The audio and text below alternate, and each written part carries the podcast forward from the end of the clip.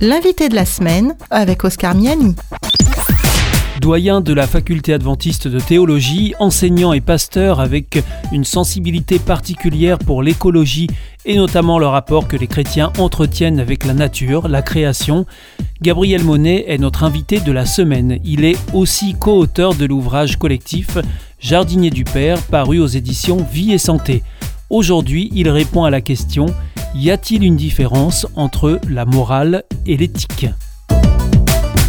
Disons que oh, dans le, vocabulaire habituel ou commun, on a tendance à en faire une.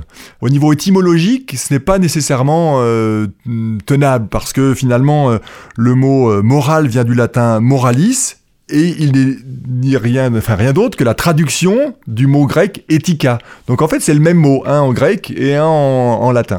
Maintenant, l'histoire des mots, l'histoire des notions a fait que il y a effectivement eu une évolution des termes et qu'on peut discerner une nuance. D'ailleurs, euh, euh, aujourd'hui, on parle probablement beaucoup plus facilement d'éthique que de morale. Le, on n'aime pas trop, pas trop la morale. Hein, non, on n'aime pas trop ça. Euh, et donc, parfois, c'est plus agréable de dire oh, on va parler d'une éthique, ça fait un petit peu mieux, si on peut dire. Euh, ça, ne tient pas vraiment à, l'histoire des concepts. Mais en tout cas, c'est vrai qu'il il y, a une distinction qui s'est faite et on pourrait dire que finalement, la morale cherche à répondre à la question comment puis-je être bon et juste?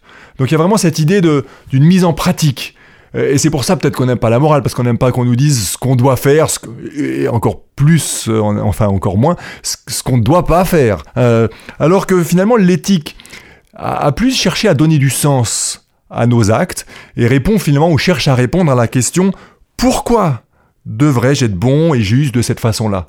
Donc ce qui fait aussi que parfois L'éthique est un peu plus complexe parce qu'on se pose les questions du pourquoi, alors que d'un côté plus de la morale, on pourrait avoir tendance, même si les philosophes ont beaucoup disserté de manière très pertinente parfois qui nous dépasse, en tout cas me dépasse, mais euh, euh, au niveau de l'éthique, il y a plus une, réflexion de donner du sens, alors côté de la morale, ce serait plus euh, yaka, il faut qu'on ou il faut pas, voilà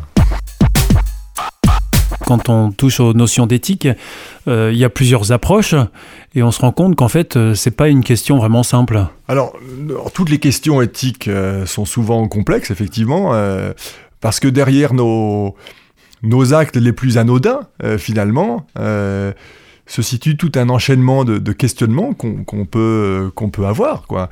Si je prends un exemple, qu'est-ce qu'on va manger à midi? Euh, Bon, bah allez, on va manger un bon poulet grillé. Et donc je prends ma voiture euh, et je vais acheter un poulet au magasin du coin.